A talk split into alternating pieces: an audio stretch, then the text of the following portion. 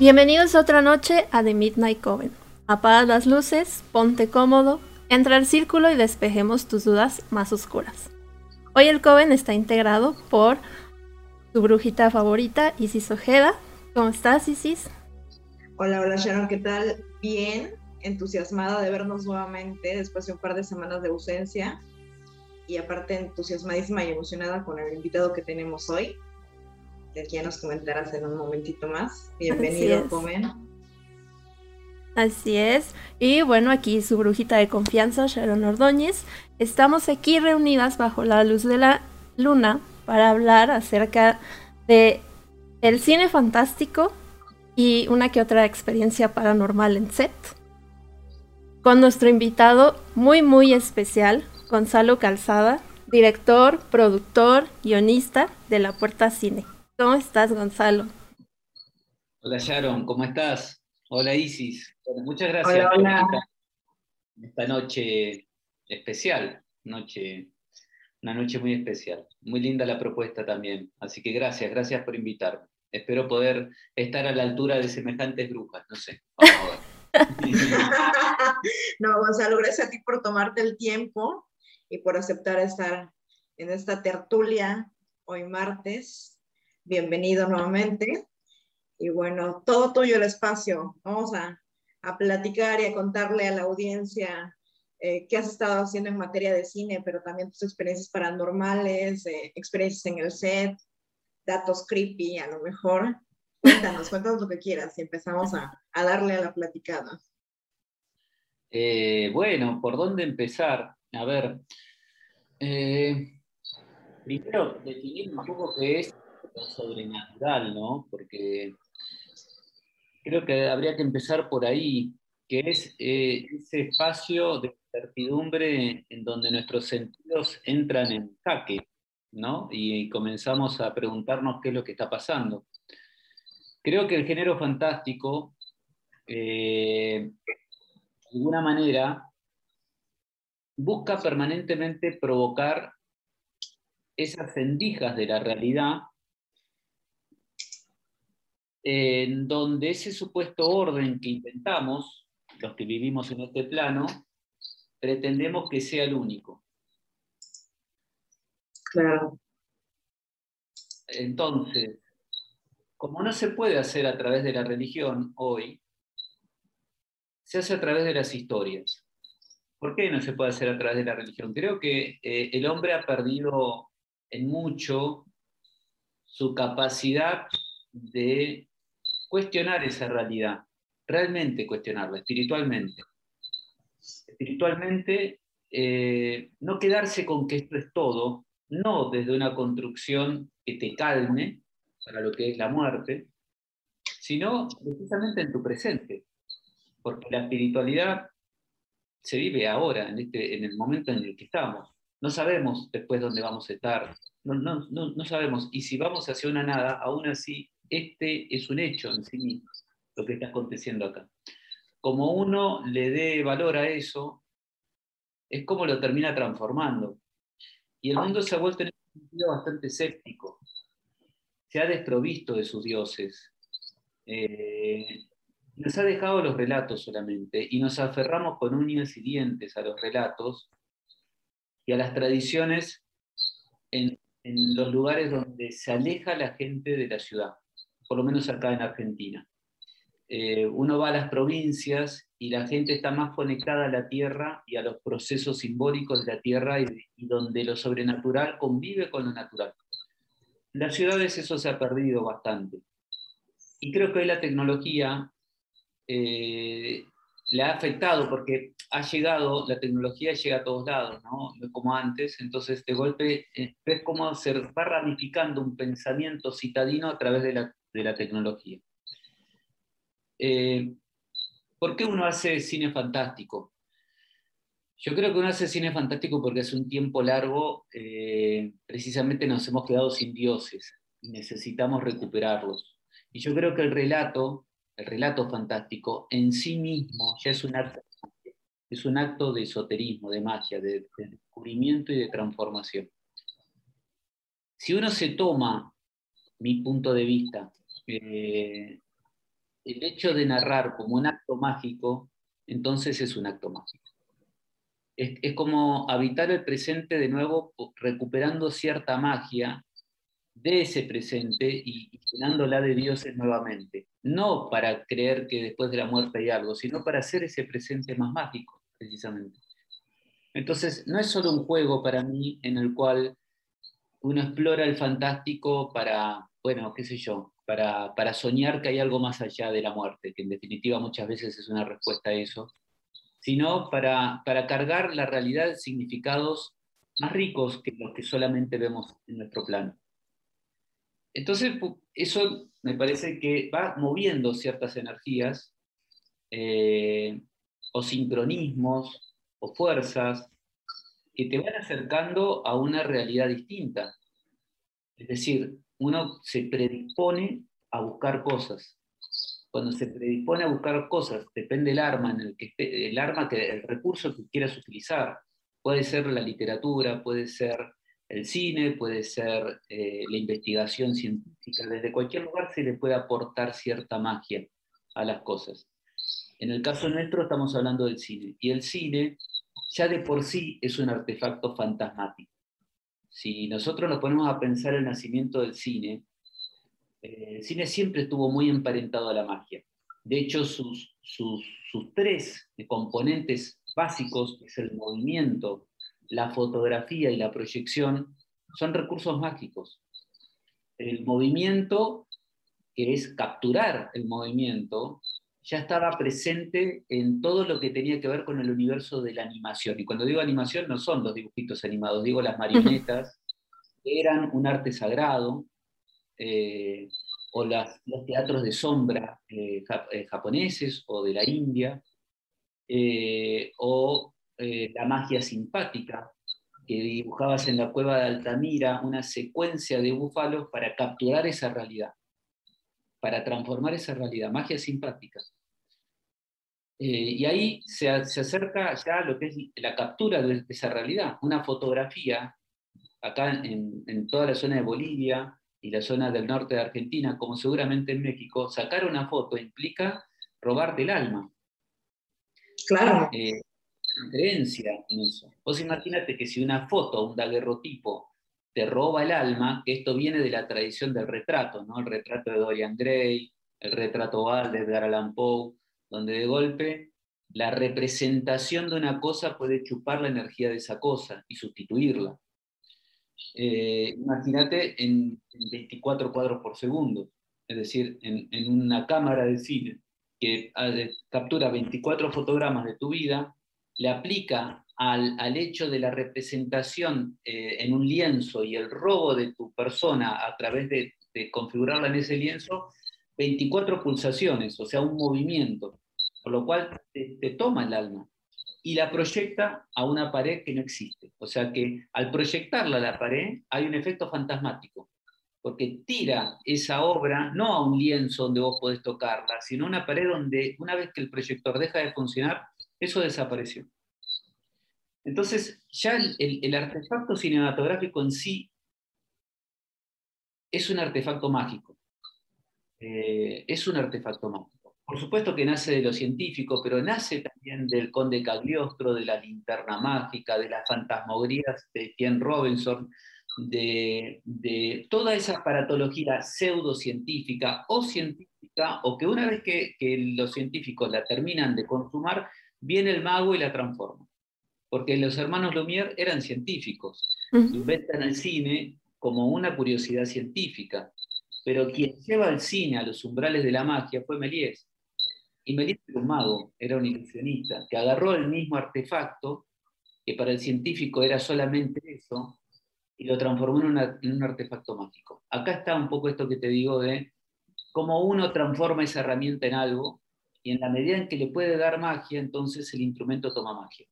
Me parece que eso es como una, una forma de introducir el concepto de lo fantástico en el cine, que muchas veces no se piensa desde ese lugar. Se piensa, bueno, yo hago una película de zombies, entonces hago cine fantástico. Pero hay mucho de la antesala del cine que es muy rico, que encierra una simbología mágica muy fuerte y que la hemos olvidado. en este presente tecnológico en donde prácticamente hasta ya no reconocemos lo que se ha perdido con la aparatología cinematográfica. Cuando digo cinematográfica me refiero al aparato del artefacto del cine. Mira, yo tengo acá, se los traje especialmente para que lo vean. no sé si llegan a verlo. Este aparato es un aparato mágico, es una linterna mágica. Esta linterna mágica ni siquiera necesita electricidad para proyectar. Tenía acá un espacio donde vos ponías una lámpara de aceite, acá adentro, una lámpara, por eso la chimenea, y desde ahí proyectaba lo que vos ibas representando. Lo que vos representabas, que es esto que se ve acá, es una película de vidrio, no sé si llegan a verla. Sí, se, ve. Pintada, ¿no? Es un vidrio pintado que tiene una secuencia animada, una sucesión de cosas. O sea, esto es cinematografía. Y esto vos lo colocabas acá como un proyector de diapositivas y esto se proyectaba en la pared. Esto es un recurso mágico. Es tan antiguo como las cuevas, las cuevas de Altamira. Y lo curioso de esto, aunque ustedes no lo crean, que es de 1895 aproximadamente, es que este aparato se inventó prácticamente cuando estaba inventado el cine.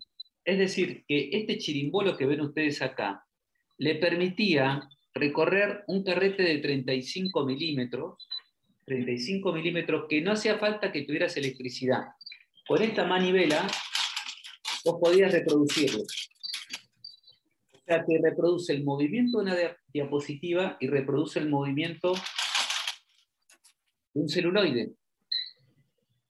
1895-1990, este aparato seguía funcionando.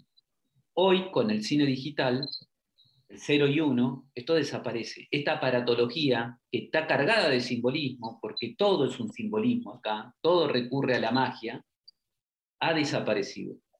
Y hay que recuperarlo, porque este es el comienzo de la magia en el cine y de lo esotérico en el cine. Si hay algo que el cine tiene de poético, es esto, fundamentalmente, a diferencia de la literatura o de la pintura que tendrá otras herramientas. Eso como, como, como no sé, como primer concepto me parece que, es interesante traerlo. Y, y sí, me gusta mucho porque, o sea, como tú nos dices desde la parte del cine, creo que toda la ciencia, o como ahora les dicen, pseudociencias, como el espiritismo, la astrología, el tarot, todas estas, pues también siempre fueron herramientas que se utilizaron por científicos y después le pusieron el toque mágico que las hacen ser ahora pseudociencias. Y yo creo que tanto en el cine como en todas estas ciencias es que tenemos la posibilidad de poner alma, espíritu a las cosas o conciencia. Eh, estaba leyendo un poco sobre el espiritismo y cómo, cómo surgió y todo esto. Y justamente eh, Alan Kardec, el maestro de, bueno, el que fue desarrollando y descubriendo más acerca del espiritismo, pues decía que los científicos se peleaban mucho porque creían que solamente éramos máquinas. Y creo que es lo mismo con el cine, ¿no? Esta idea de que solamente son máquinas y de que nada más sirven para transmitir cosas y ya. Y entonces ahí le quitan toda esa magia.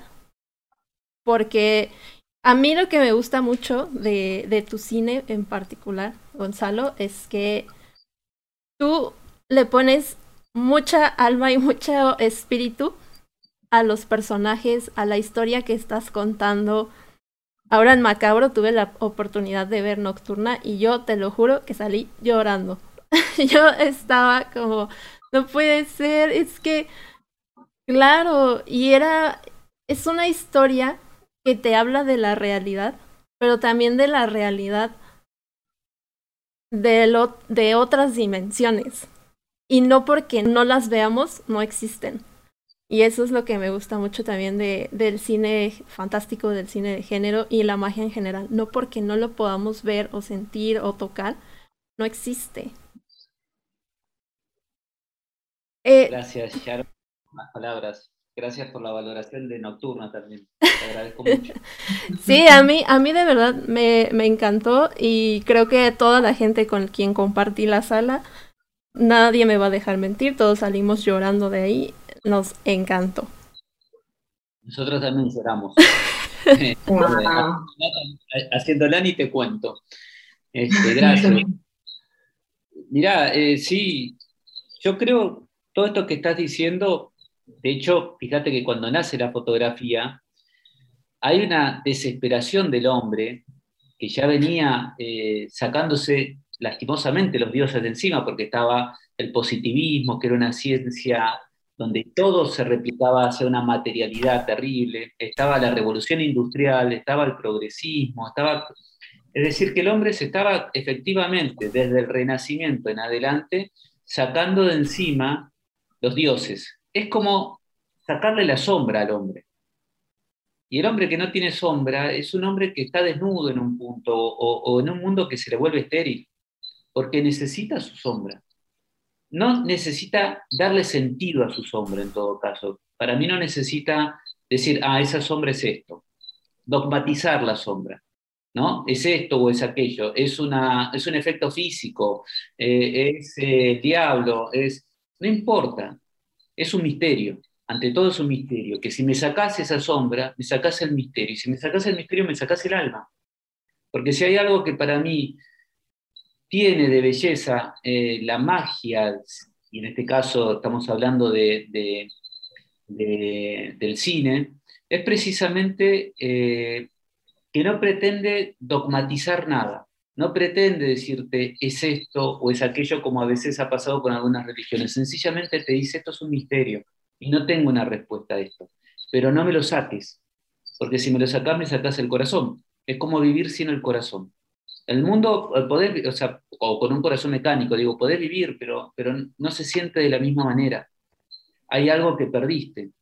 No es solo la razón, no es solo la, emoción, hay algo en lo intuitivo, en lo poético, que es la fuerza más poderosa de la magia y que, bueno, en este caso hablando del cine es así. Si no la podemos reconocer, empezamos a manotazos de ahogado. Entonces, al principio del cine o al principio de la fotografía, el hombre buscaba desesperadamente encontrar en esos aparatos la verdad de que efectivamente había algo más allá. Y de ahí la desesperación de los espiritistas, que después se transformó en la psicofotografía, ¿no? Buscar a través de la fotografía efectivamente que había posibilidades de que se pudieran capturar fantasmas.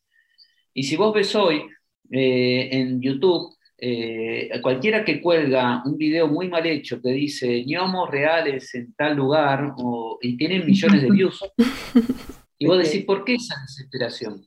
Porque hay una desesperación por asegurarme que eso existe, cuando en realidad no es necesario, eso está, y no es ni siquiera es necesario darle esa forma, esa identidad, es esa sombra que no tiene nombre, que no, no hay forma y que mientras menos forma tiene, más bella es, en todo caso. Mientras menos forma le queremos dar, más bella es.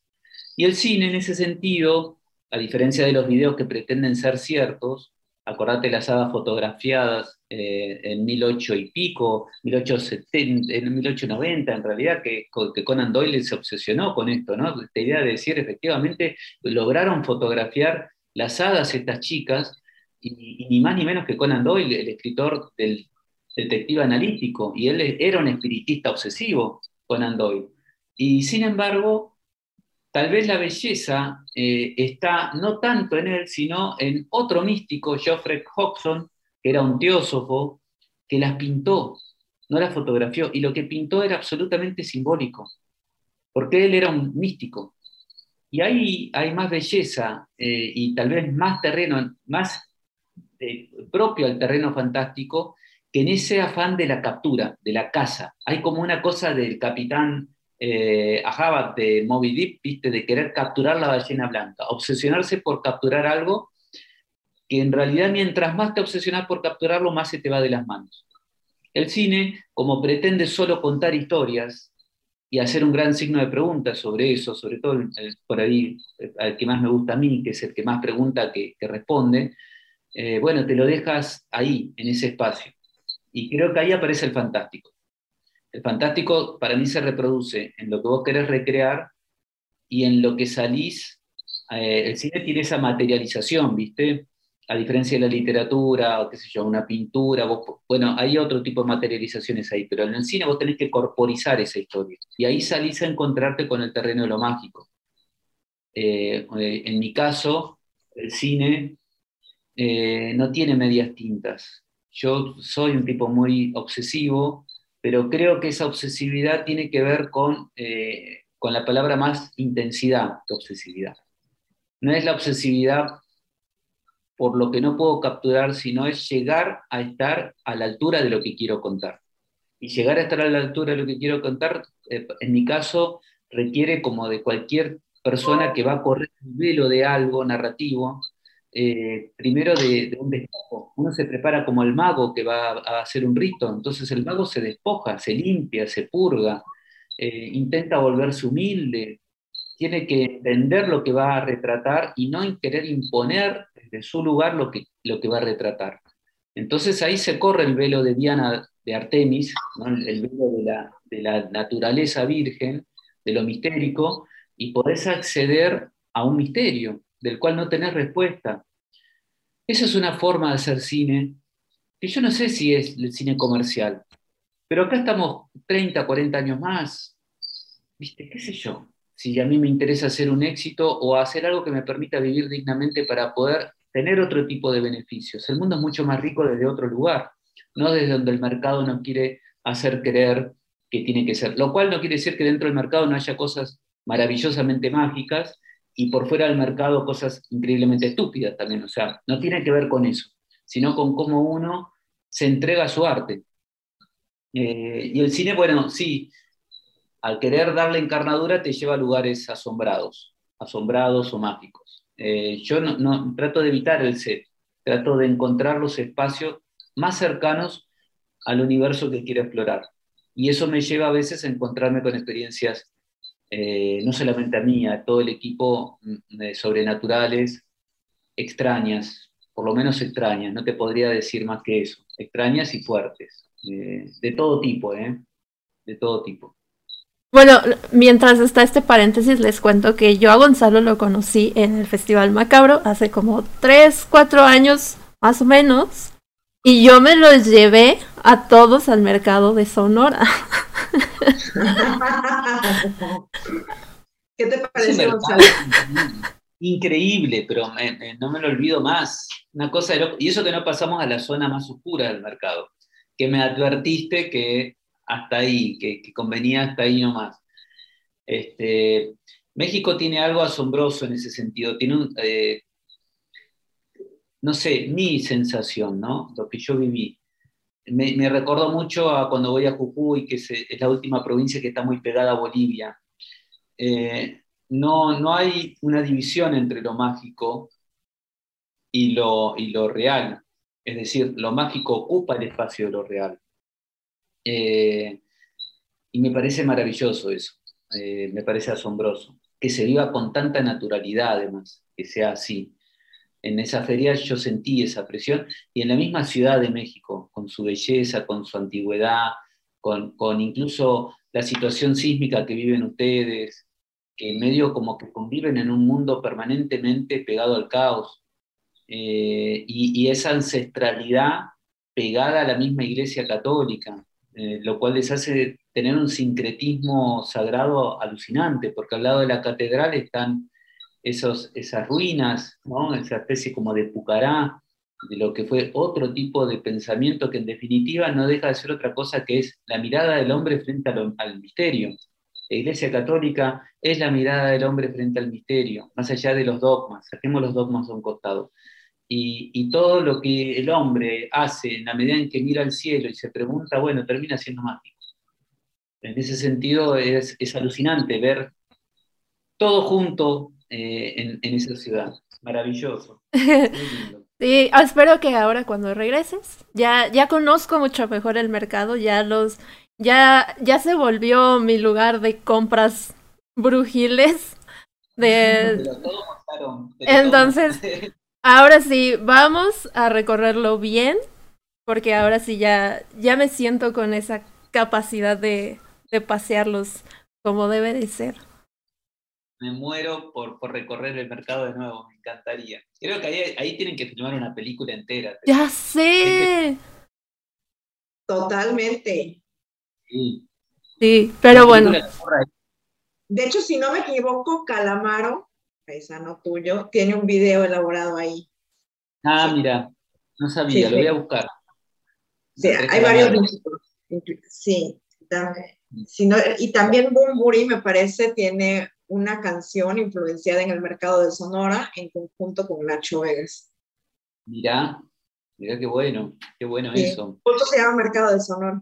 Sí, es que ese mercado desde que entras tú sientes una energía diferente. O sea, yo es a donde voy y suelto toda la energía que he estado cargando y ya me recargo y ya salgo como, ah, ya estoy como Oh. si nada. es increíble. La variedad de cosas que tiene, ¿no? O sea, es, es una cosa in- alucinante. Yo nunca vi algo así, nunca viví una experiencia como esa. Hablamos de cine, pero también, fíjate a los lugares a donde nos lleva el cine, ¿no? Porque finalmente el cine tiene como, como varias ventanas en un punto. Vos decís, eh, no es solo el, el hecho de, de ir a un lugar a filmar, eh, sino todo lo que va aconteciendo alrededor del cine. Eh, por ejemplo, ver una película en, una sala de cine, porque para mí lo que tiene el cine es el hecho del rito y del acontecimiento. Mientras esté presente el concepto de rito y de acontecimiento, entonces hay magia. Eh, si vos filmás sin tener presente eso, es como que le estás quitando lo sagrado al cine. Y, o si vos vas a una sala de cine, pero te da lo mismo que verla en tu casa, le estás quitando el acontecimiento, que es estar ahí en ese momento. Y un festival de cine es lo mismo. Entonces vos tenés festivales de cine donde se siente el mercado y tenés festivales de cine donde se siente la pasión y la magia. Macabro, por ejemplo, es un festival que yo por lo menos lo sentí así. Gente verdadera, gente que ama el cine, que tiene una búsqueda, que, que lo, le apasiona, que está ahí no solo por el cine, sino por los- lo- el encuentro que genera el cine. Eh, de manera que volvemos al principio de esta charla, que es eso, que es cómo vos haces que esa realidad se transforme en algo mágico. Eso es un don que tenemos nosotros. Y es un regalo que nos viene de arriba o de no sé dónde, pero digo, está en nosotros. Es muy triste pasar por este mundo sin al menos explorarlo. Y de nuevo, no es abrazar una metafísica de nada, es sencillamente darle un poquito más de magia a la vida, sin por eso ser un, un naif o un ingenuo. Sí, sí, yo creo que incluso la vida, ¿no? Se vuelve mucho más eh, divertida si la encuentras del otro lado. Justamente eh, hace poco estábamos platicando con unos chamanes, porque los chamanes aquí en México estaban eh, pidiendo que se respetara su tierra sagrada y, y ancestral, porque están explotando la tierra y no está saliendo la- lo que para ellos es su planta sagrada. Y entonces él nos decía que todo el tiempo tenemos que estarle regresando a la tierra y agradeciéndole lo que ella nos da. Y si nos ponemos a pensarlo, es que los elementos están en todos lados. Él, él me decía, ¿no? El- somos agua, somos aire, somos tierra. Y el fuego es nuestra vida, es nuestro espíritu. Y yo creo que eso es lo mismo para crear historias y para todo, ¿no? O sea, el fuego es esta pasión que tú tienes por la vida y se vuelve magia. Es verdad, ¿eh? está muy bien lo que decís, es cierto, es cierto. Es, es- lo, lo podés llevar a cualquier lado. Y es muy pobre, eh, de nada, eh, volverlo tan, tan vacío, sobre todo si estás haciendo arte. Yo creo que el arte se expande a todo, no solamente es al que hace arte en, no sé, en producciones de arte, sino el arte lo pueden hacer en un programa como el que están haciendo ustedes ahora. Acá hay arte, o sea, hay búsqueda, hay, amor, hay un montón de cosas, ¿no? Y qué bueno lo que decís del, elemento. Vos sabés que ahora hace poquito yo terminé estoy terminando un documental de un cantante folclórico argentino, se llama Tomás Lipam, un músico muy especial de la quebrada de Humahuaca. Eh, canta vidalas, bagualas, eh, zambas, toda música muy autóctona, ¿no? de, de, lo que sería la zona del noroeste argentino y Bolivia. Un hombre grande, de unos 75 años. Bueno, y toda esa zona, estuvimos 10 días, unos 10, 13 días en San Salvador de Jujuy, en toda la zona de La Puna, el altiplano, ¿no? lo que sería el altiplano. Eh, y bueno, ahí está muy presente todo esto de los elementos. Eh, la Pachamama como la, tierra, que da, que genera vida y que nos da cosas. Y bueno, y él me decía que, eh, él, él, perdió a su hija hace, hace poquito, hace unos años, y hace, justo en el momento en que estábamos comenzando el documental, eh, se había muerto su ex mujer, que era como la, la, la madre de sus hijos, digamos. Ex mujer, pero su mujer de alguna forma, es lo que me manifestó.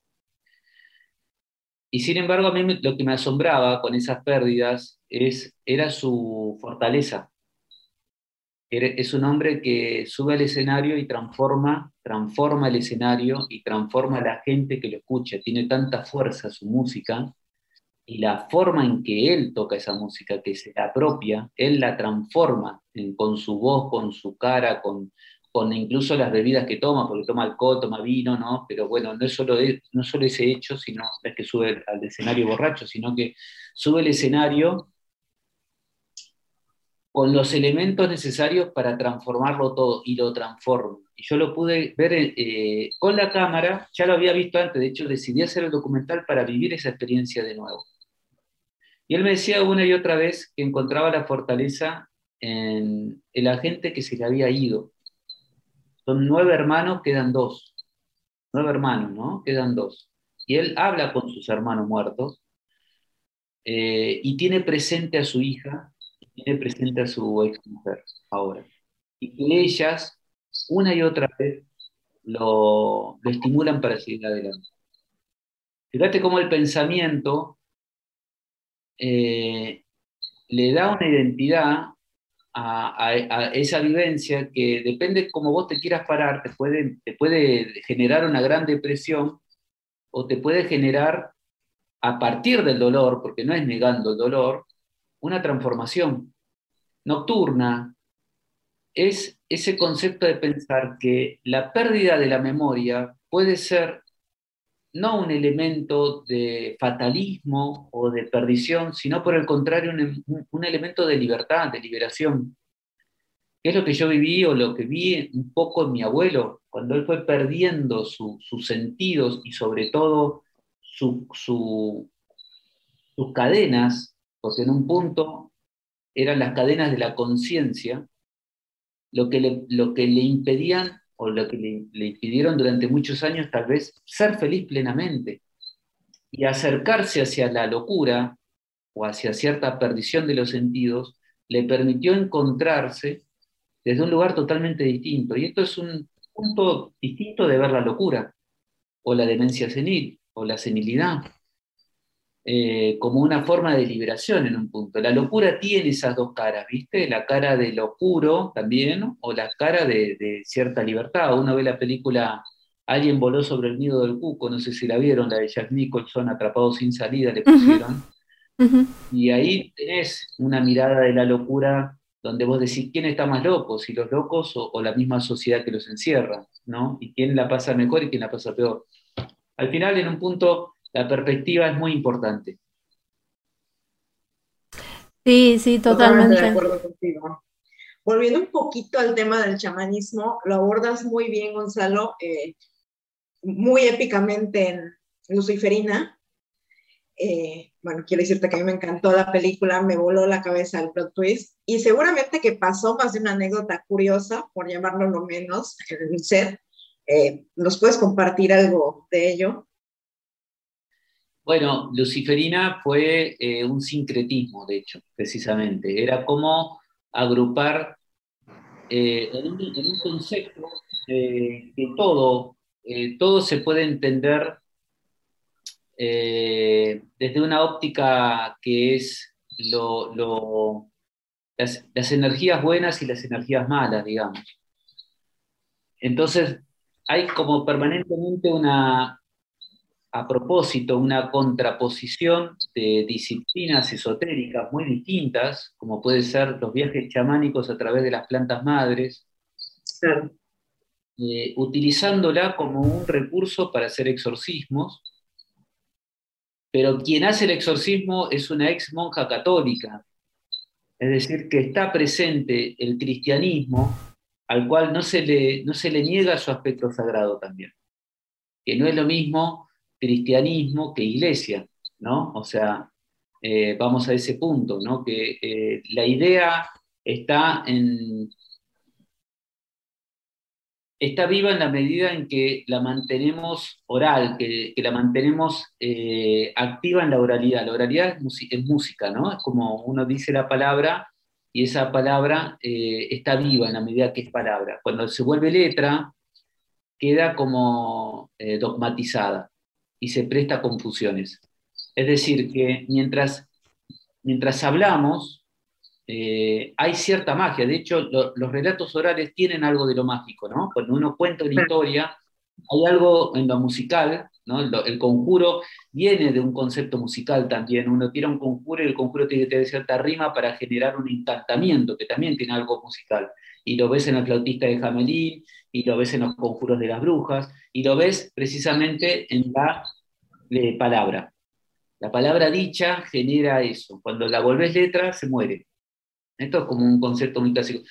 De todas formas, la iglesia, o, lo, que, lo, que, lo que intenté buscar en Luciferina era explorar ese concepto de las energías más allá de los dogmas. Entonces está la iglesia católica, pero está el cristianismo fundamentalmente, está eh, las plantas madres y los viajes chamánicos, y está la magia tántrica.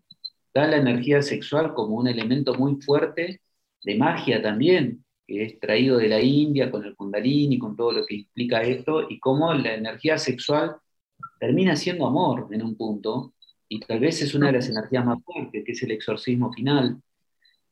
Fue todo un delirio, ¿viste? Podría haber salido para el traste, para el culo. Este, Eh, no sé, o sea, la, realidad es que uno arriesga, empezás a hacer cosas y decís, no sé hacia dónde estoy yendo, pero bueno, eh, vamos hasta el fondo, busquémoslo, ¿viste? yo creo que vamos a encontrar algo valioso. Eh, se filmó en un espacio intenso que fue en una isla del Tigre, todo el exorcismo se hizo en una capillita real que había ahí, y los personajes, los actores fueron impregnándose de la historia, porque pasa eso, cuando vos estás filmando en espacios que se acercan al universo que vos querés representar, bueno, se genera una especie de, de mímesis, de, es como que el espacio contamina, contamina a los actores y les empieza a dar muchos más elementos eh, de los que se sospechaban, ¿viste? Eh, si vos vas a hacer un, cuento gótico, eh, y te acercás lo más posible a las ruinas, a unas ruinas góticas, el resultado es, es infinitamente superior y es, e indescriptible. No, no, vas a poder entenderlo, porque, pero efectivamente se huele. Que las películas tienen olor, no hay duda de eso. A mí me lo enseñó un maestro que dijo, no es lo mismo poner 100 extras y te preocupás en, en ponerle el vestuario a los 10 primeros, porque los del fondo no se ven, que ponerle el vestuario a los 100 porque no vas a entender por qué, pero se siente. Hay una transformación. En definitiva, lo que uno busca es la línea en una película, es decir, que, todo el que esté ahí se transforme, se le transforma, se transforma en lo que, en lo que se está representando. Clint Eastwood en, Los Imperdonables no dejaba que la gente llegara con el auto, tenían que obligatoriamente dejar el auto, no me acuerdo si dos kilómetros de donde se estaba filmando, tres.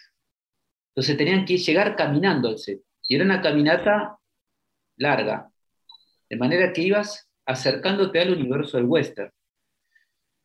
Creo que ese tipo de cine genera ya un elemento mágico. Eh, Luciferina, en ese sentido, como resurrección, que la filmamos en una, en una casona abandonada, en las afueras de Buenos Aires, un relato gótico, y efectivamente pasaron cosas. Eh, esa casa no era una casa, era un castillo abandonado, pero que estaba en buen estado. Era un castillo abandonado, una mansión gigante de 1900, que estaba en perfecto estado, pero no tenía un solo mueble. Y en las afueras de Buenos Aires, a 20 kilómetros de Buenos Aires. Eh, de manera que tuvimos que decorarlo, todo, todo el decorado de resurrección, se llevaron todos los muebles de época, tenemos que ambientar toda una Buenos Aires de 1870, y eh, obviamente el espacio estaba sin electricidad. Había una, electricidad porque había un sereno ahí que, vivía, un policía, pero bueno, era la electricidad como para él, no para, para equipos de iluminación. De manera que llevamos un generador. Bueno, eh, se quemaron tres cámaras. Tres cámaras, se quemaron los fusiles de la cámara, hubo que reemplazarlas y no había explicación porque la fuente de electricidad era absolutamente autónoma a la casa era un generador que estaba fuera de la casa, pero que aún así la casa generaba una energía que no quería. De hecho, había todo un ala de la casa, que era el ala de los criados, que no, no, podíamos, no podíamos ir. Nadie, todo, todo el mundo que cruzaba el umbral perdía la, energía, como que no te daban ganas. Porque todos al principio quisimos recorrer la casa entera, como un tren fantasma. Ahora había un momento donde la casa se empezaba a hacer más chica ¿no? Las habitaciones eran más pequeñas, los techos más bajos, y sentías una presión ahí, no solo de arquitectónica, sino también de lo que es inexplicable, pero que sentí que se vive o se vivió. De manera que nadie podía pasar el ala de los criados, que estaba abandonada, y nadie quería. O sea, todos habían perdido el interés. Y el colmo fue cuando llevamos una pluma una grúa, que es como una grúa, para hacer una toma específica en resurrección, que eh, se armó toda afuera de la casa. La pluma tenía que, era una pluma pequeña porque se quería una grúa dentro de la casa, era un salón gigante y quería los movimientos adentro de la casa. Afuera de la casa, la pluma anduvo. Cuando la metimos dentro de la casa, la pluma no anduvo. No anduvo ¿por qué? Porque se manejaba con electricidad. La electricidad estaba pegada a la fuente del transformador. Y no había explicación. No hubo explicación. La pluma no se pudo usar. Se tuvo que usar manual. De manera que se tapó la cámara, no se vio lo que se filmó y se grabó así. ¿Explicaciones? Energía. Ahora, cuando yo entro a la casa, le pido permiso a la casa.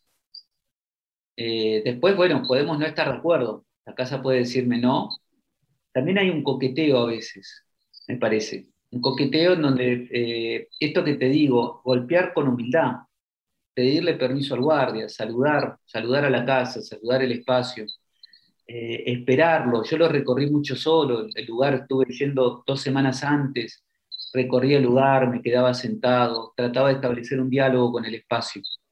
Y esto no es establecer un diálogo con los fantasmas de la casa, es establecer un diálogo con el espacio. El espacio me tiene que decir a mí, me va ilustrando a mí lo que yo quiero. ¿Cómo llego a ese lugar? A través de la historia. ¿Y cómo llego a la historia? Misterio. Tal vez, tal vez la casa, tal vez ese espacio fue la que generó esa historia. No lo sé. No estoy muy seguro de eso. En, en Nocturna pasó algo, pasaron un montón de cosas. Fue una película efectivamente fantasmática. Pero lo primero que pasó fue en el germen de la historia. ¿Cómo empezó? Y empezó 10 años, 14 años antes de que se haga la película. Yo vivía en un departamento que era de mi tía abuela. Mi tía abuela había fallecido y mi abuelo me dijo, bueno, yo estaba justo sin laburo, no tenía un cobre, me dijo, bueno, quédate en el departamento, viví ahí un tiempo hasta que más o menos te puedas establecer. Eh, era un edificio antiguo y viejo y grande pero era un edificio grande de 15 pisos y en cada piso había siete departamentos, para que se den una idea de la inmensidad de lo que era eso. Muy distinto a lo que quedó en la película, que es más señorial. El departamento de la película es más señorial. Este era más racionalista, o sea, sin ornamentos, de hecho, eh, figuras rectangulares, siete departamentos por piso, muy grande. Y aún así tenía techos altos, bueno, yo vivía en el piso 2. Eh, abajo mío vivían unos viejos, en lo que sería el entrepiso, y eran los únicos que tenían una especie como de patio. Los únicos que tenían ese patio. El resto no lo tenían. De manera que yo desde mi piso podía ver el patio de los viejos, que no lo usaban, obviamente, porque tenían la puerta cerrada hace años y no lo aprovechaban. Y yo que era joven en ese momento decía, qué boludo, yo me tomaría sol, haría algo, pero ellos no lo usaban. Y yo trabajaba mucho de noche, porque me la pasaba, en esa época escribía de noche, ahora escribo de noche, pero muy tempranito, digamos, me despierto a las 5 de la mañana y empiezo a escribir. Antes era al revés, me acostaba a las 5 de la mañana. así, así vamos cambiando. Pero bueno, la cuestión es que arriba mío se escuchaban ruidos muy raros a las 2 de la mañana, a las 3 de la mañana, que era siempre lo mismo. Alguien corriendo muebles y caminando en taco. Parecía la película El Inquilino. No sé si la vieron, la de Polanski. Tacos y de golpe corrían muebles, muebles pesados, se escuchaba que corrías del armario. Y era muy perturbador. Entonces, yo nunca quise ver arriba quién estaba, pero hablaba con el encargado, con el portero. El portero me decía que vivía un viejo, que nunca lo vi. Pero en un momento ese tipo se fue. No sé si se murió o qué pasó. Y yo los ruidos los seguí escuchando con mi novia que en ese momento vivíamos juntos. Y ya no vivía nadie arriba. O sea que esto era muy parecido al cuento de Julio Cortázar, La puerta condenada, en donde eh, alguien escucha en el hotel un bebé llorando en una pieza y cree que es de la señora que está al lado que lo está calmando. En un momento, a la mañana, le dice, señora, su bebé estuvo llorando y le dijo, ah, vio, sí, vio cómo llora, pobrecito. Yo lo trato de calmar, pero él sigue llorando. Pero no se refería a que ella tenía un bebé, sino de que ella también lo escuchaba y lo trataba de calmar. El bebé estaba entre esas dos paredes. Es decir, que los espacios físicos esconden energías, esconden sentimientos, esconden misterios. Una de esas noches que yo estaba escuchando lo sobrenatural de arriba, me golpean la puerta. De la mañana. Lo cual me recontracagué de miedo. Eh, voy a ver quién era, y era el viejito que vivía abajo, que me venía a pedir ayuda porque su mujer se había caído de la cama y quería que alguien le ayudara a, a, levantarlo. Eran dos viejitos que vos los veías en la mañana y siempre estaban muy bien vestidos. Ella divina, pintada, todos para saludar a la gente y él se vestía de traje. Bajo a ayudarlo y cuando entro al departamento de los viejitos, me descompuse del olor y del estado del departamento.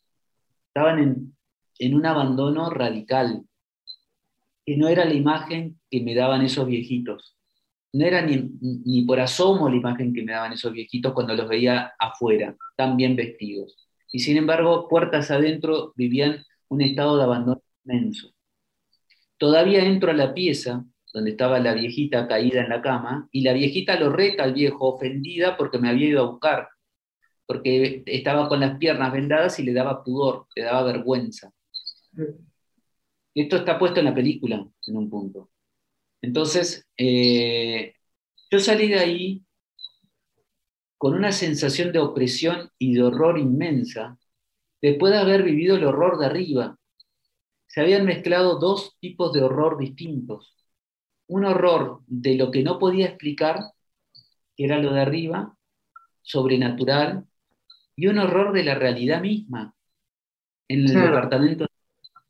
Es el horror de ver cómo se puede llegar a, ese estado en la vida.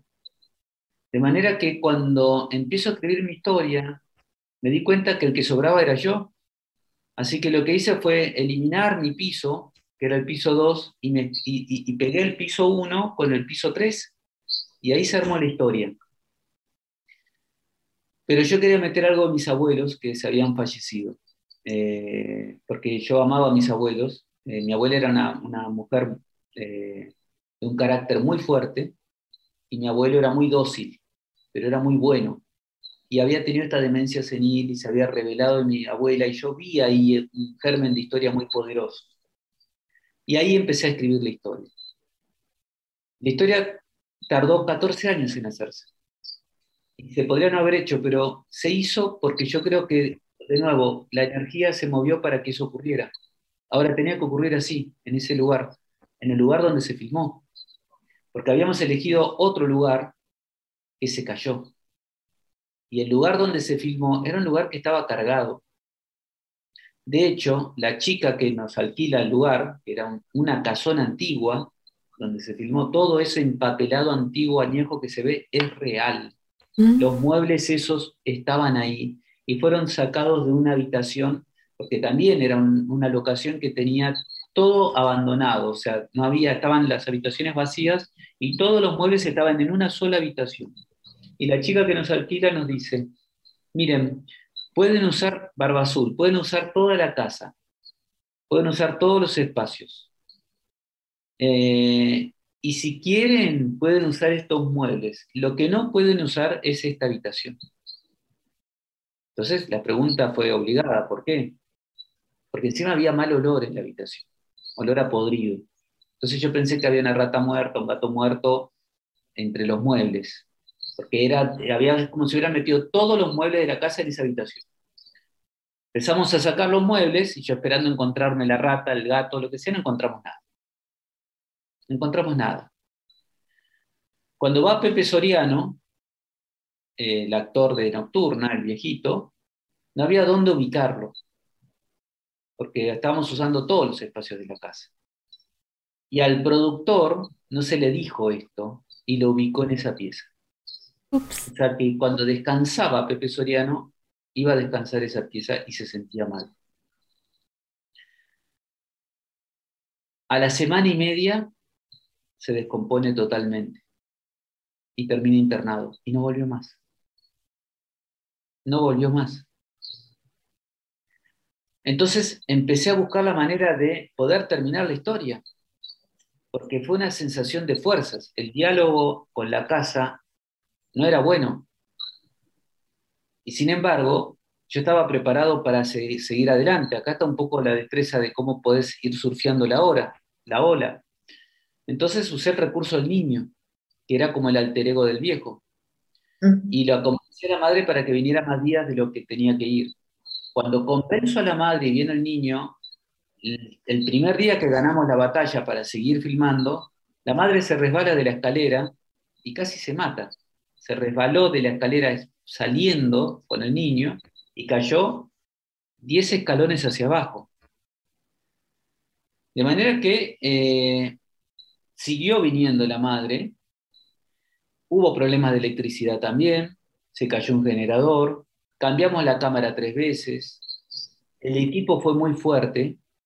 El equipo fue muy fuerte. Y al final de toda la película, cuando terminó, le termino preguntando a la chica, eh, la dueña de la casa, qué había pasado en esa habitación y me dijo, mira acá vivió un actor de teatro famoso de la década del 40 que se murió en esta habitación y que era muy terrible era muy territorial. Por eso no quería que hiciéramos la película y, ni más ni menos pusimos a Pepe Soriano en esa pieza. Otro actor que además era hombre, o sea que peor todavía. Y toda esa sensación de opresión la vivimos todos, todos a flor de piel, incluso y sobre todo Marilú Marini, que era la actriz que hacía de la pareja de él que era una mujer que trabajaba mucho con las sensaciones corporales y que nos salvó la película también en un punto, porque ella, bueno, no tuvo problema en, actuar con, con, lo que se podía en ese momento, que muchas veces no era Pepe Soriano. Yo creo que la voluntad a veces termina torciendo el destino. Y, Nocturna en un punto fue un ejemplo de eso, porque fue la voluntad de todo el equipo, contra un destino extraño que se, que se encontró de muchas formas distintas.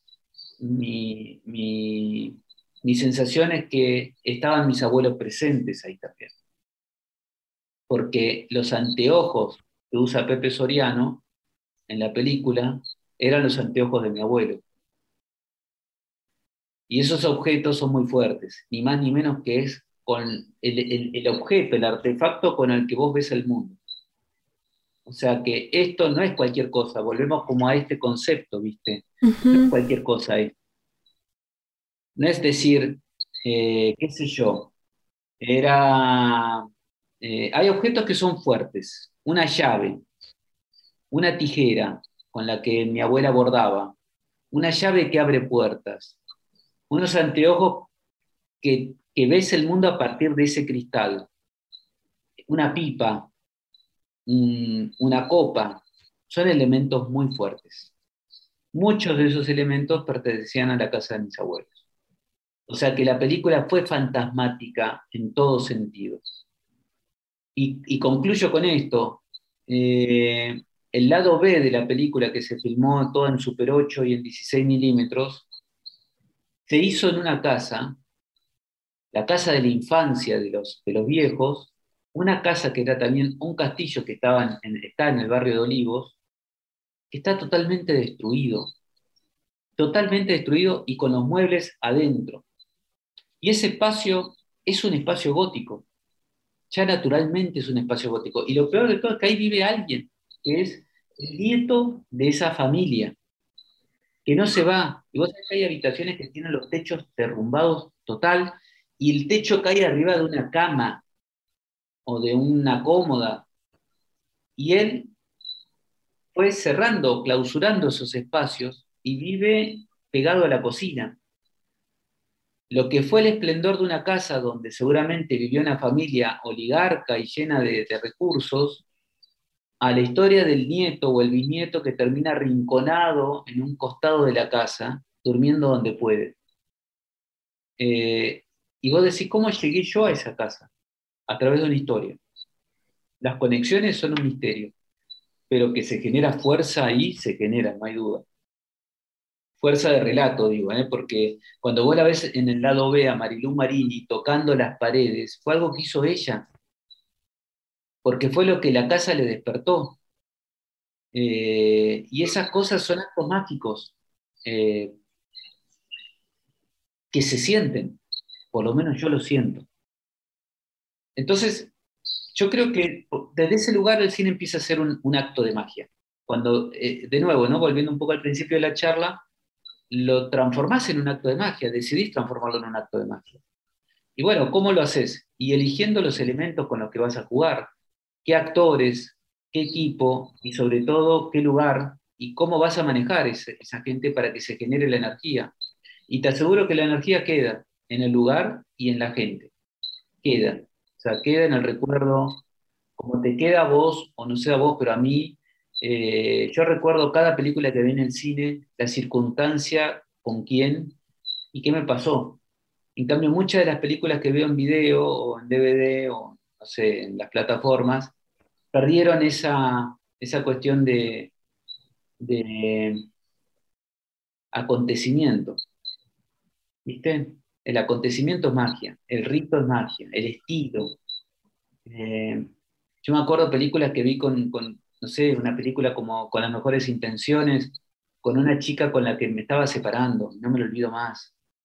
Y la veía y la película parecía pegarme sobre eso encima. O cuando fui solo un día a ver una película y me crucé al cine a ver otra, y te puedo dar los nombres de la película y hasta te diría la hora y la circunstancia en la cual me había refugiado en el cine. Y ahí hay acontecimientos presentes eh, que no ocurren hoy. Eh, y creo que, hay que forzarlos. Y eso es magia, como en el programa que hacen ustedes ahora. Muchas gracias. Gracias. Y a mí, bueno, hay varias cosas que estuviste diciendo. Yo venía pensando como en, en cada una de las cosas, porque me llamó mucho la atención que a veces también creo que usamos elementos mágicos sin darnos cuenta que estamos usando elementos mágicos. Cuando tú dices que, que estaban elementos como una llave, una copa, unas tijeras y los lentes, luego, luego dije, es que es como si tuvieras los cuatro elementos más los elementos de los ancestros. Para mí también los ancestros son algo súper importante y, y, yo antes de empezar estos programas, antes de hacer lecturas de tarot, antes de cualquier cosa, siempre pido permiso a mis ancestros, siempre los llamo, siempre les pido que me protejan. Y, y de, alguna forma yo sentí eso que en el rodaje fue presente, tanto los elementos de la naturaleza como los de los ancestros para proteger que la película sí se terminara. Y eso dije, wow, no sé si lo, yo creo que lo sentiste, pero tal vez no tan conscientemente de, ah, si me voy a llevar este elemento y este elemento para protección. No, fue, no, me di cuenta, porque eh, la verdad que no lo, no lo pensé así. Después uno cae en la cuenta de esa. Sí, los anteojos, porque era un elemento muy fuerte. Eh, era verlo, o sea, que le ponía los anteojos a Pepe Soriano y le cambiaba la cara. Se acercaba mucho más a la cara de mi abuelo. Los anteojos sí, lo, lo tuve presente, lo sentí. Pero la realidad es que todas las películas que hice, más allá de la pasión y todo, eh, a mi modo de ver, hacer películas como hacer magia, inevitablemente es un acto eh, que mueve fuerzas, mueve energías y se vuelve violento. O sea, la violencia es parte del acto mágico. Es el control de los elementos. Y los elementos no son dóciles. Por eso es que el acto del mago, en un punto, es un acto que requiere de mucha preparación, porque no es que es todo lindo, es dulce, y bueno, yo no creo en esas experiencias que dicen, no, fue todo bárbaro, el actor se sintió en el personaje. No, la verdad que hacer un rodaje es un proceso muy doloroso. Físicamente es muy doloroso y es frustrante y es angustiante y, y ves permanentemente la pelea de los demonios de la gente, porque todos son puestos a prueba en sus miserias, en sus humilladuras, y el director tiene que buscar la armonía de los instrumentos, sacarle lo mejor, hacer algo con todo eso en donde muchas veces no salís eh, ganando la batalla. Hay días que la salís ganando y hay días que no. Y es una pulsión o una pulseada permanente en donde a veces sentís que no estás ganando. Y no estar ganando es sentir que ese día no hiciste nada verdadero, que te ganó la mediocridad de la pereza de un actor, la mediocridad de una apuesta, eh, la vanidad de alguien, porque todos esos demonios están permanentemente y atentan contra qué? A mi modo de ver o como yo considero el cine, con el relato, porque el relato es lo sagrado. La historia no es mía, la historia es universal, eh, es la gran religión. Eh, por eso es que los relatos perduran. Vos agarrás un relato de los griegos y tiene una vigencia alucinante. Decís, ¿cómo es posible? Y bueno, toca fibras, elementos que son esenciales de la humanidad y de lo mistérico y de todo esto. Eh, cuando vos le querés poner, eh, distorsionar ese relato, eh, bueno, empezás a meterle cosas que no son propias del relato y el relato te excede como un grimorio. Un grimorio es un, es un equilibrio de elementos, de fuerzas. Es como querer meterle un condimento que no, no va. ¿viste? El grimorio te lo va a escupir, te lo va a sacar, te va a decir, no, esto está, esto está de más. ¿Qué quieres meter? ¿Qué quieres inventar? Por eso la humildad. La humildad de entender qué es lo que vas a contar, la humildad de entender que te vas a equivocar y que estás invadiendo un espacio para hacer ese relato. Eh, y es un acto violento. Es, violento, es violento porque, porque el acto mágico es violento, lo cual no quiere decir que haya violencia, ¿no? sino que estás moviendo fuerzas. Y mover fuerzas tienen riesgo. Llevar a un actor a un umbral, como pasó con Pepe Soriano, es llevarlo a investir con sus propios demonios. Finalmente Pepe Soriano tenía casi la edad del personaje y estaba moviendo sus demonios. Él estaba también parado frente al umbral de su ancianidad, de su decrepitud, de su muerte, de la pérdida de sus seres queridos, como Marilú Marini también, en un punto, y como todos, en los que hicimos ese acto en ese momento. Eh, por eso es que creo que eh, tampoco, viste, como, como vos decís, eh, no hay que idealizarlo como algo, qué sé yo, es un juego, ¿viste? la pasamos bien, viste, bomba. No, yo veo los making of de Herzog, por ejemplo, que es un tipo que yo considero que hace magia con el cine. Y bueno, está el proceso doloroso, ¿viste? Que no es lo mismo que el perverso, ¿eh? ojo, para separar, porque una cosa es el tipo perverso que mueve energías oscuras en todo caso, ¿no? Te lleva a umbrales que, que traspasan lo estético hacia, hacia preguntas éticas, ya que decís, a ver, eh, estamos haciendo una representación. La representación tiene una cuestión mágica, porque una representación es una mímesis. Entonces ahí hay una representación mágica. Pero yo no mato a una persona. Estoy haciendo una representación. Y la representación, la magia está en, la capacidad de que yo transforme esa representación en una, en una evocación. que haga que el otro eso lo vea como, con la suficiente fuerza que le permite hacer su catarsis. Transformación de un lado, transformación del otro, alquimia. No es eh, eh, una violación. ¿No? Porque es otra cosa. Esa es la energía oscura. Entonces yo digo, hacer cine, hacer, llevar, hacer esa encarnadura de la puesta en escena es un acto de violencia en cuanto a la energía que hay que mover. Eh, y creo que es inevitable eso, por lo menos en lo que me pasó a mí. No hay un solo rodaje de las seis películas que hice que no hayan sido agotadoras, extenuantes, frustrantes eh, y al mismo tiempo orgásticas, ¿no? porque hay algo de esto, de decir, la transformación que va ocurriendo adentro tuyo nos pasa como cuando uno sufre un orgasmo, hay una transformación fuerte adentro tuyo, ¿viste? Eh, eso, parece que es eso. Y, yo creo que también es como parte de un despertar espiritual. O sea, creo que muchas veces está también romantizada esta idea de que el despertar o la magia es nada más como, ay, voy a hacer unos hechizos y ya por sí solos van a funcionar. Y, y no, y creo que eso funciona en todos lados. Un despertar espiritual es, como tú dices, conocerte, conocer esos demonios y es conocer tu luz, conocer tu oscuridad y se te va a desmoronar el mundo y tú vas a sentir que se te perdió todo y no sabes ni para dónde ver ni qué vas a hacer con eso. Y las personas que de verdad se atreven a tener este despertar, entonces transforman, porque ya es una cosa tener conciencia de que estás haciendo mal a no tener conciencia de que estás haciendo mal. Claro, claro. Está bien, es cierto. Y es cierto esto que decís del, perderse, ¿viste?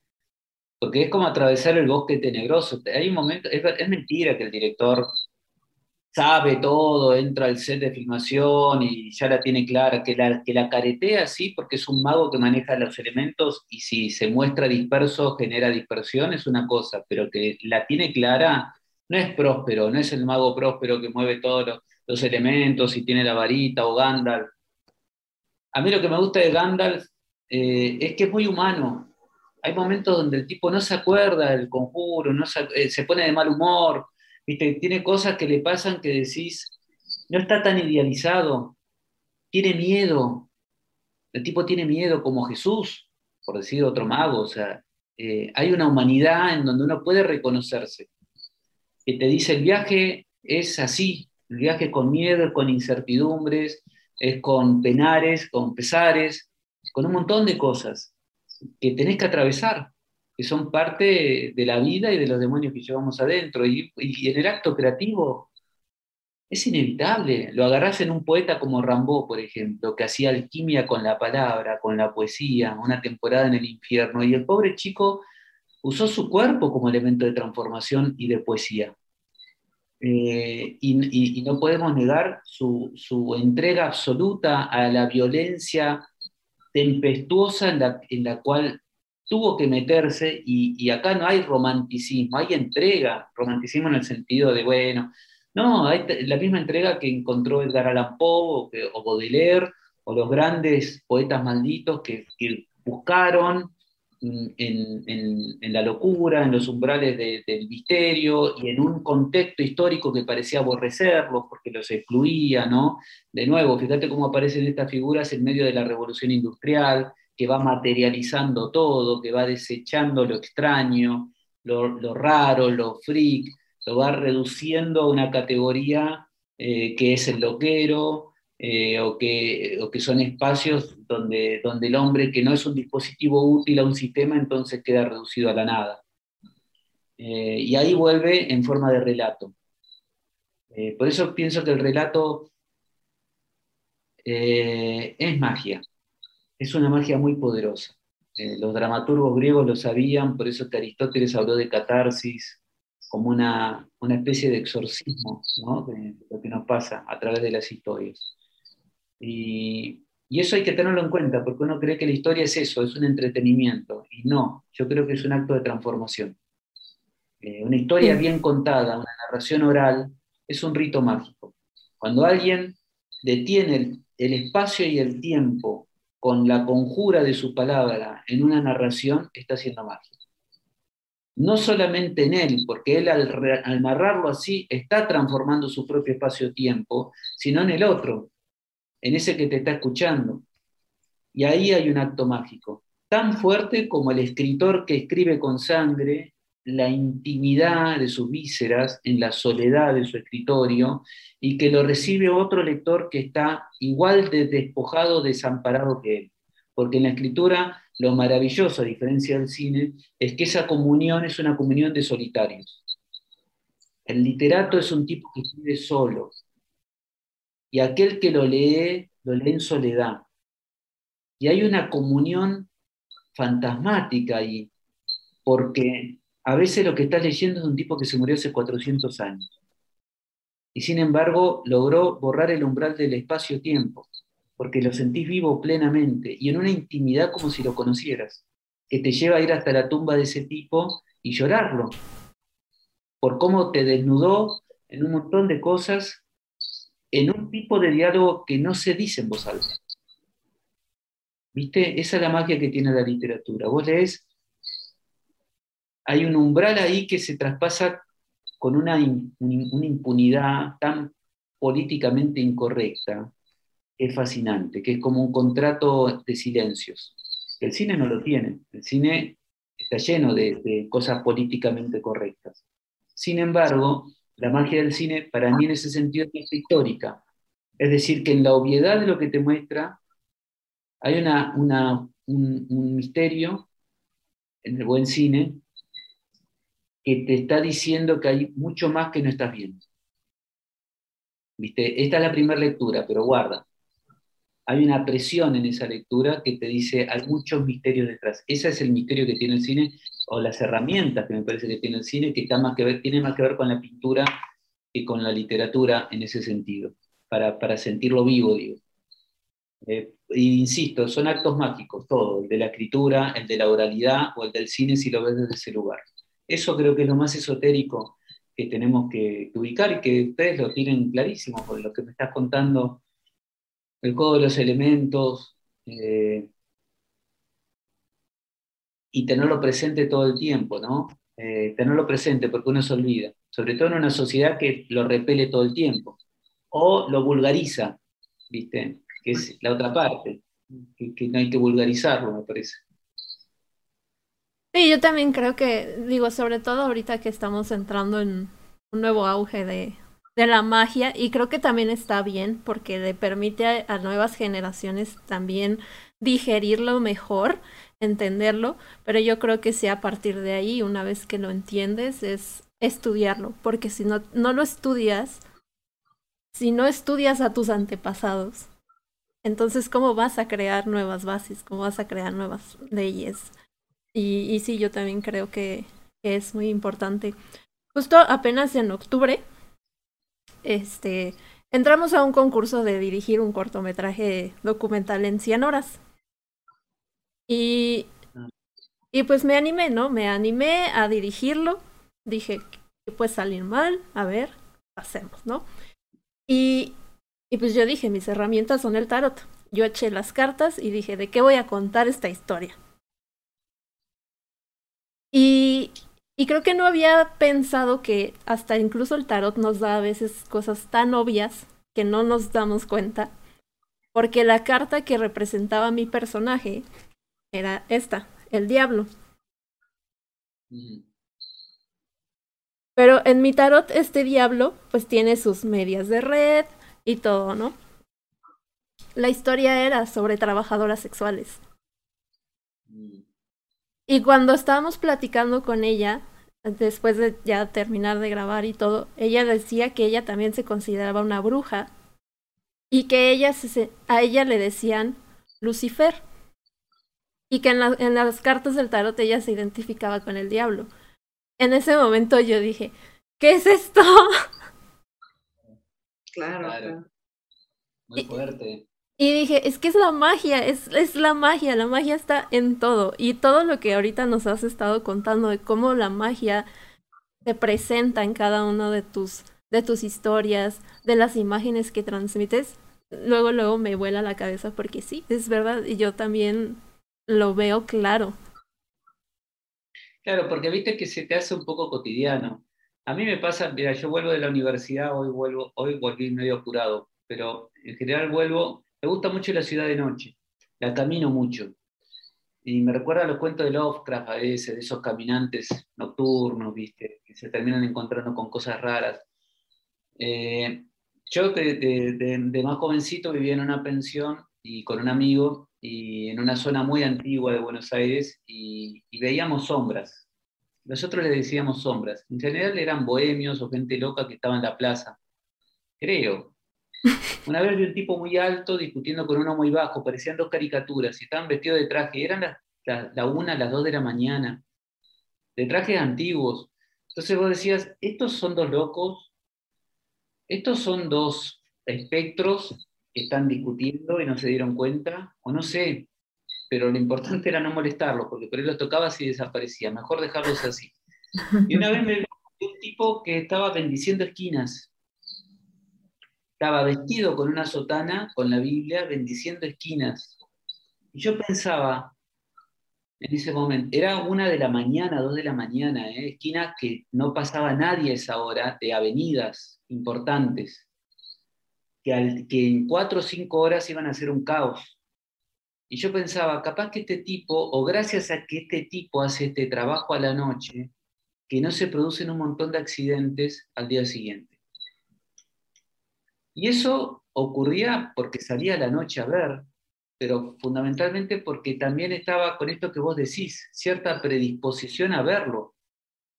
Porque si no, tal vez no lo ves como una ventanita en un edificio a la noche que decís, ¿qué está pasando ahí? Es la única ventana que está prendida. A mí me da mucha curiosidad, tengo mucha ganas de subir y ver qué hay en esa habitación, ¿viste?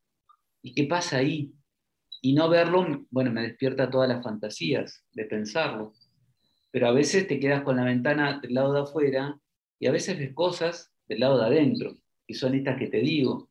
Eh, uno sale y busca, estás con los plexos abiertos para encontrar. Y yo creo que esto que contás vos de la, del documental, maravillosa experiencia, y ese sincronismo de cómo llegaste a esa mujer, que no sabes si fue la carta la que te llevó o, fue ella la que te llevó a través de la carta. ¿Cómo saberlo?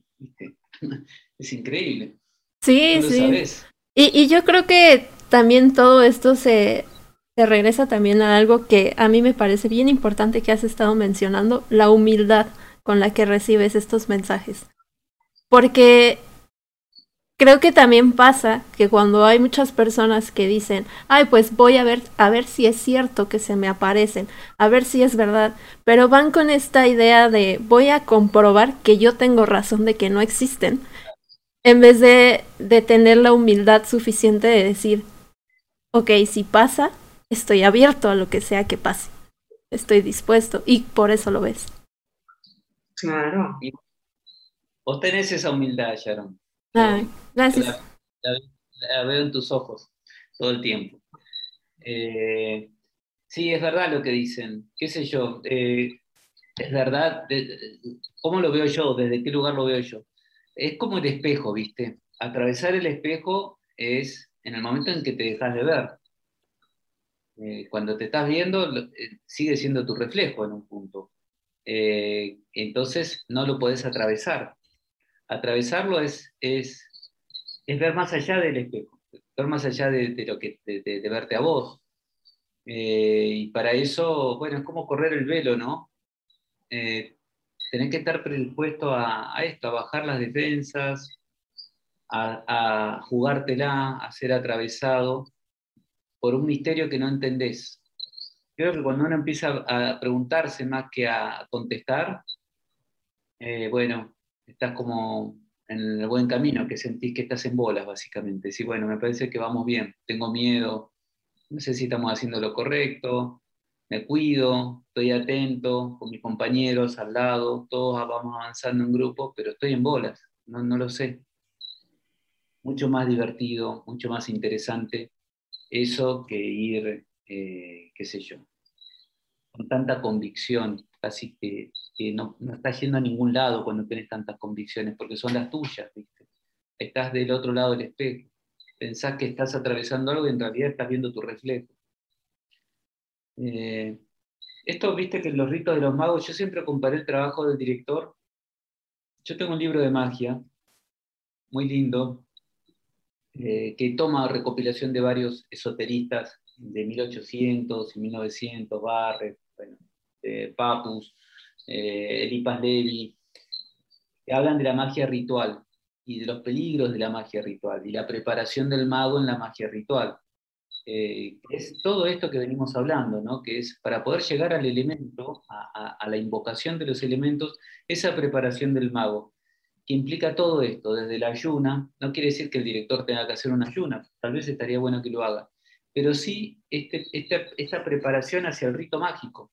Y yo lo tomé de ahí y, y me resultó muy interesante la analogía, porque cuando vos haces una película, estás materializando una película, te estás dando encarnadura, estás llamando a los elementos que son estas fuerzas que te van a ayudar a hacer ese rito. Que no es solamente el actor, es el director de fotografía, es el director de arte, es la vestuarista. Cada uno tiene, como todos los elementos, sus celos. Y vos tenés que saber manejarte en ese idioma eh, para sacar lo mejor de ellos. Y eso es imposible si no escuchás no los escuchás, si no los podés ver. Viste, la, palabra respeto viene de ver a la persona como realmente es, no como vos querés que sea o como vos crees que es.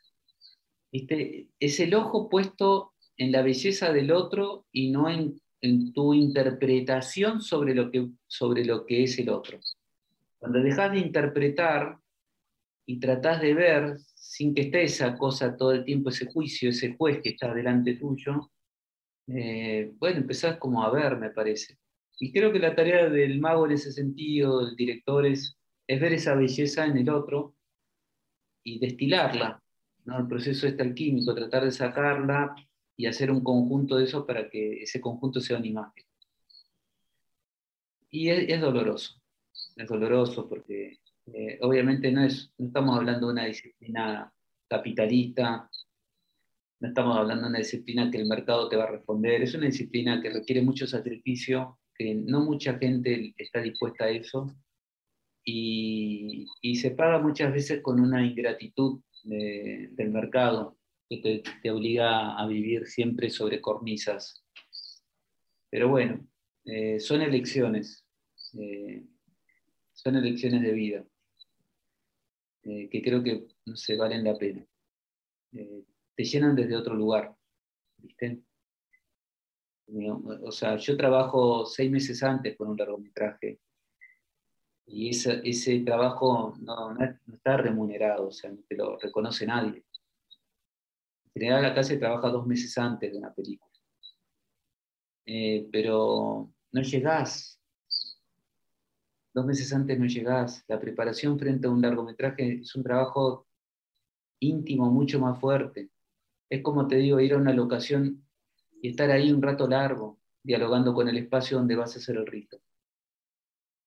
Eh, eso no se entiende. En, esta sociedad no se entiende. Eh, ¿A qué vas? ¿A medir las locaciones? Sí, sí, pero no, no vas a eso. Vas a establecer un diálogo sagrado con ese espacio. Eh, a veces te sale, a veces no. Yo hay películas, te digo, que, a veces las, películas que veo que digo, acá está.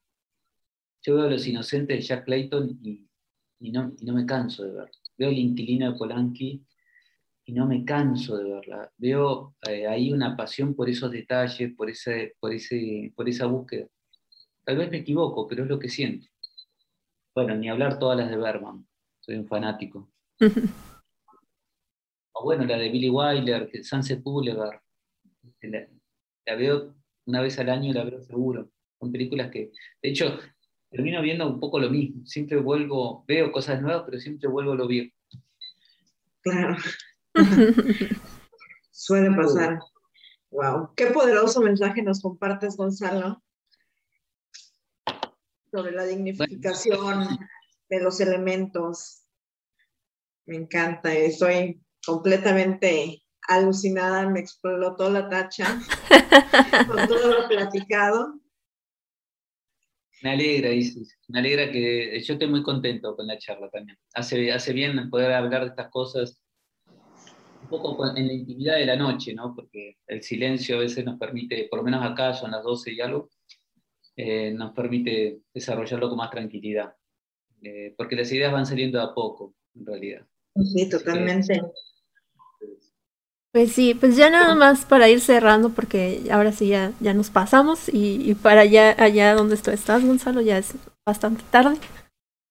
Este, ¿cómo pueden encontrarte en las redes sociales? ¿Cómo pueden encontrar un poco más de, tu trabajo, saber qué haces? Eh, bueno, está la productora el sitio web que es www.lapuertacine.com ponen eso y ahí está nuestra productora con las películas, con las producciones, con lo que se está haciendo. Eh, y yo tengo mi propia página de Facebook, ahí también me pueden encontrar, o de Instagram, Gonzalo Calzada. Y respecto a las películas, hay algunas colgadas de forma trucha en YouTube. Resurrección creo que está así. Eh, la plegaria del vidente también. Después está eh, Luciferina también. Y en Amazon Prime creo que también están, eh, para verlas bien, digamos, todas o casi todas. Creo que está la plegaria del vidente, está Luciferina, está Resurrección. Yo en este momento estoy trabajando en la saga de Luciferina, que son en realidad tres historias. Las estoy novelizando, porque no sé si se va a hacer la segunda parte o no, pero vuelvo al punto de, de la narración, ¿no? La narración es sagrada, se me presentó y yo la tengo que terminar. Y no es una excusa hacerla en cine no. Yo escribo. De hecho, mi mayor pasión es la escritura. Eh, porque me resulta muy doloroso el cine. Es por esto que hablamos. Me duele mucho hacerlo. Eh, lo sufro mucho. No, no, no. Salgo de los rodajes hecho pelota. Y me recupero a tres, cuatro meses después. Y siempre estoy enojado con las películas. Porque no son lo que es, natural que nunca sea lo que uno quiere.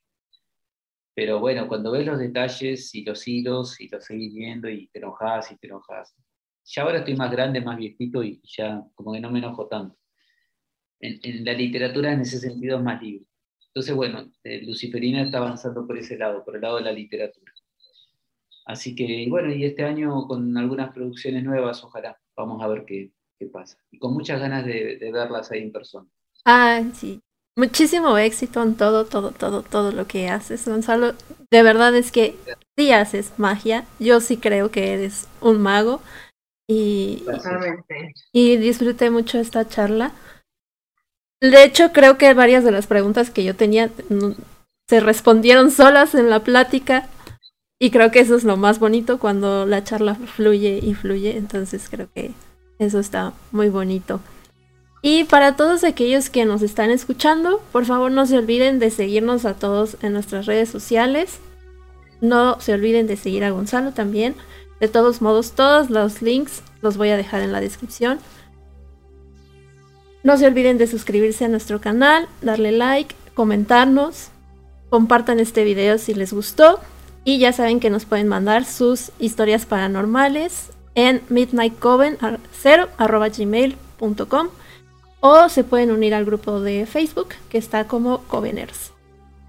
Muchas gracias Gonzalo de nuevo por habernos acompañado. Isis, gracias. Gracias. Gonzalo, un placer y un gozo tenerte esta noche. Aquí tienes un espacio para que vengas el día que gustes a contarnos lo que tú quieras, a platicarnos sus experiencias. Sharon, muchísimas gracias por hacer esto posible, por coordinar eh, estamos muy, muy al pendiente. Nos vemos muy pronto y que pasen una muy excelente noche. Abrazote COVID, queremos Gonzalo. Buenas noches. Bye. Bye.